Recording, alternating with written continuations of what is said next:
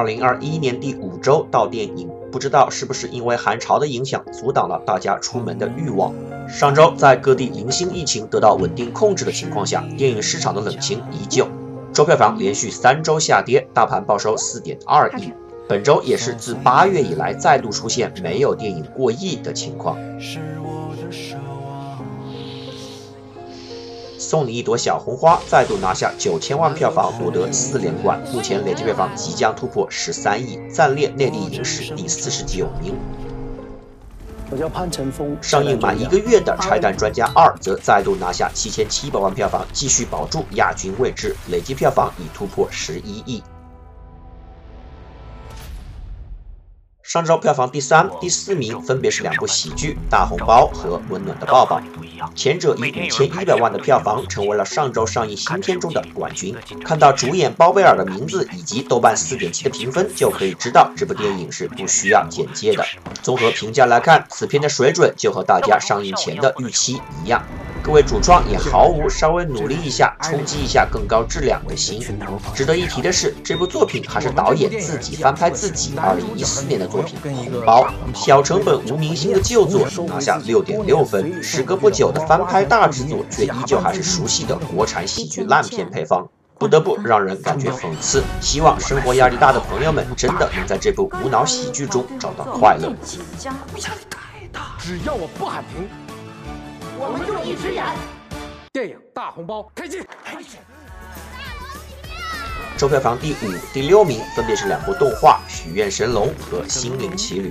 前者《许愿神龙》在上映第二周神奇的实现了逆跌，收获三千八百万票房，比首周还多两百万。看来这部合拍动画片还是吸引到了不少放寒假的孩子们。虽然本片目前仅获得八千万票房，但是续集居然也已经立项了，预计二零二四年上映。让我们也关注一下索尼动画部门的后续作品。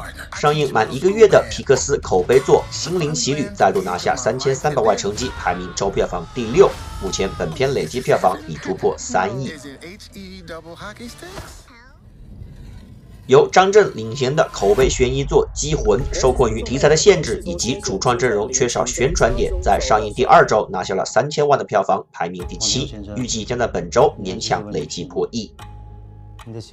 在好莱坞大片撤档潮再度来袭的情况下，由张震参演的科幻巨制《沙丘》如果不能如期上映的话，我们将很长一段时间在大荧幕看不到这位男神了。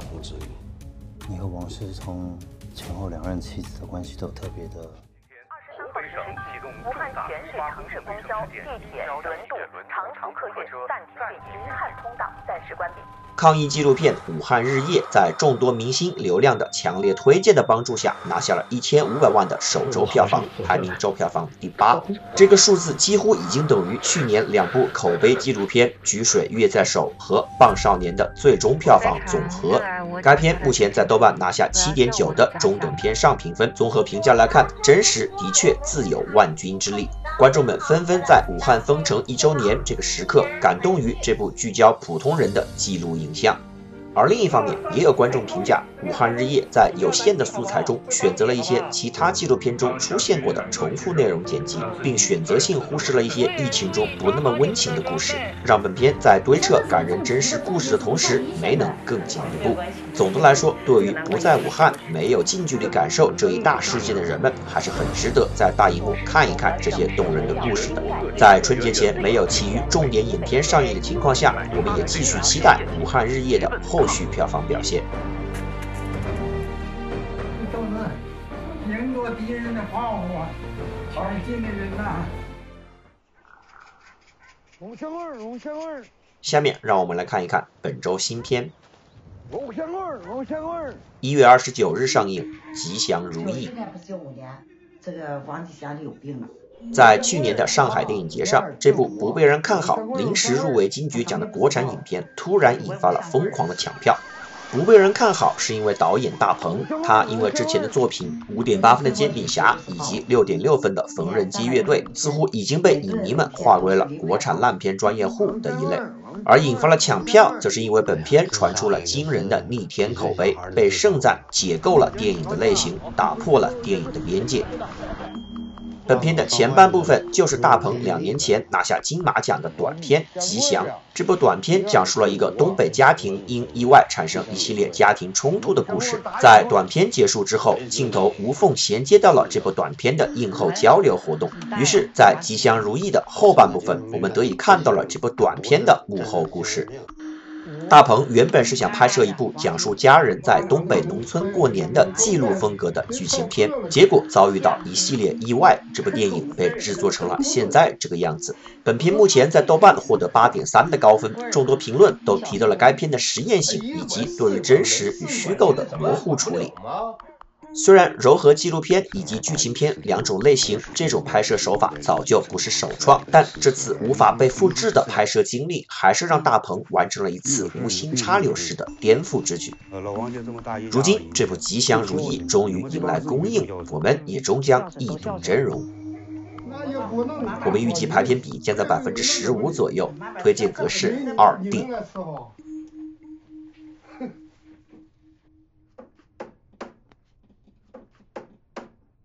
十一月二十九日上映《The Hummingbird Project》蜂鸟计划。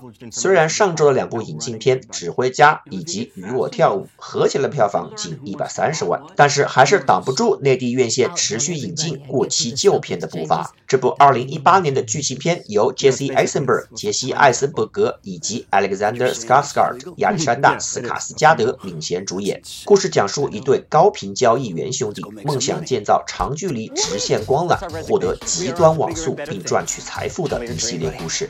本片在 IMDB 获得六点二分，烂番茄爆米花分获百分之五十七、百分之四十七，在 Metacritic 拿下五十八分以及六点一的用户评分，而在豆瓣则是获得七点一分。综合评价来看，这是一部鸡肋的中庸之作。也不知道持续引进这类电影有何意义。如果是卷西或者一大的粉丝，早就应该看过了。而普通的剧情故事片很难吸引观众们走入影院特。特地再看一次，希望决策者们能够为观众们争取到更多更有价值的电影引进。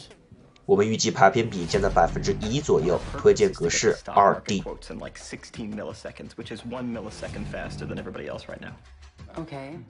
一月二十九日上映。温泉屋的小老板娘，这是本周即将上映的另一部2018年的旧作。这部日本动画电影讲述了小女孩因父母双亡被开温泉旅馆的外婆收养的一系列成长故事。本片曾提名第四十二届日本电影学院奖最佳动画片奖，败给了去年十一月已经在中国上映、累计票房九百九十九万的《未来的未来》。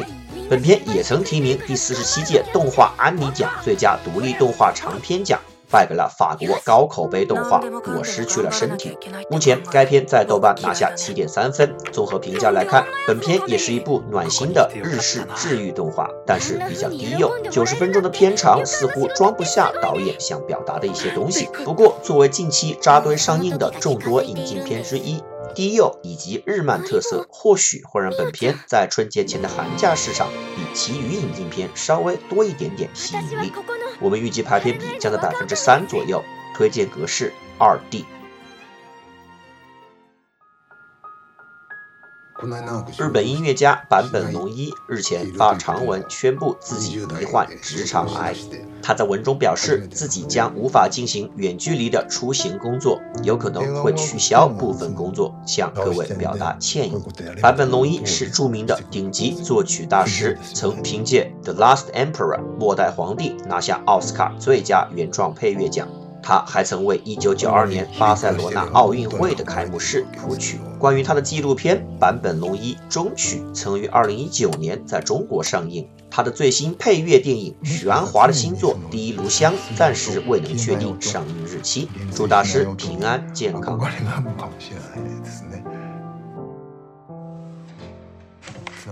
果然，在《Morbius》暗夜博士莫比亚斯宣布延期到明年上映之后，年度大作《No Time to Die》零零七无暇赴死和之前的传闻一样，正式宣布撤档，上映日期由四月二日暂时改为今年的十月八日，而这也引发了新一波的好莱坞撤档潮。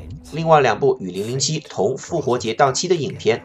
Edgar Wright 艾德加·赖特恐怖片新作《Last Night in Soho》，SOHO 区惊魂，以及动画续作《Peter Rabbit 2: The Runaway》彼得兔二逃跑计划，也分别推迟到十月、六月上映。由蚁人 Paul Rudd 保罗·路德领衔的《Ghostbusters Afterlife》新版超能敢死队由七月推迟到十一月。讽刺的是，本片的中文暂译名还是《捉鬼特工队2020》。由荷兰弟 Tom Holland 汤姆·赫兰德领衔的索尼游戏改编作《Uncharted 神秘海域》推迟至明年上映。在好莱坞日渐式微的昔日巨头派拉蒙也宣布，旗下的概念恐怖片续作《A Quiet Place Part Two》寂静之地二将第四度改档，目前的上映日期是九月十七日。与此同时，在影视流媒体布局落后的派拉蒙母公司 Viacom CBS 维亚康姆 CBS 宣布，流媒体服务平台 Paramount Plus 确定将于三月四日在美国、拉丁美洲上线，届时旗下的影视资源将加入包。含美国橄榄球联盟 NFL 比赛的 CBS All Access 平台，并且加入流媒体大时代的订阅户争夺战。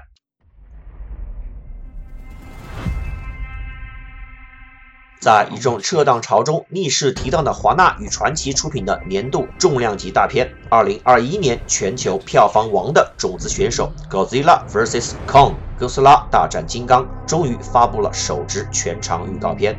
引发全球热烈讨论。在预告片中，金刚被塑造成人类的帮手，并且有一位可以和金刚交流的小女孩亮相。而怪兽之王哥斯拉则是疯狂破坏城市，看起来是反派。预告中还提到了上古大战等关键词，以及有其他的泰坦巨兽亮相，可谓无比吊起观众的期待值。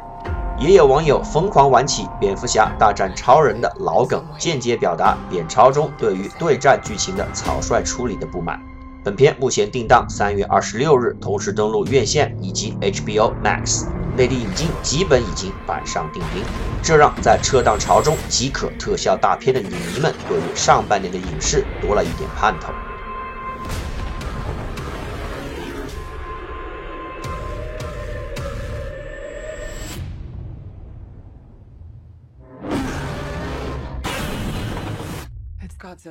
一转眼，二零二一年已经过去了一个月，下周至春节前都不会再有任何重点影片上映。冷清的节前档期，是不是在为春节档做着厚积薄发的准备呢？我是 Cloud，我们继续下周到电影。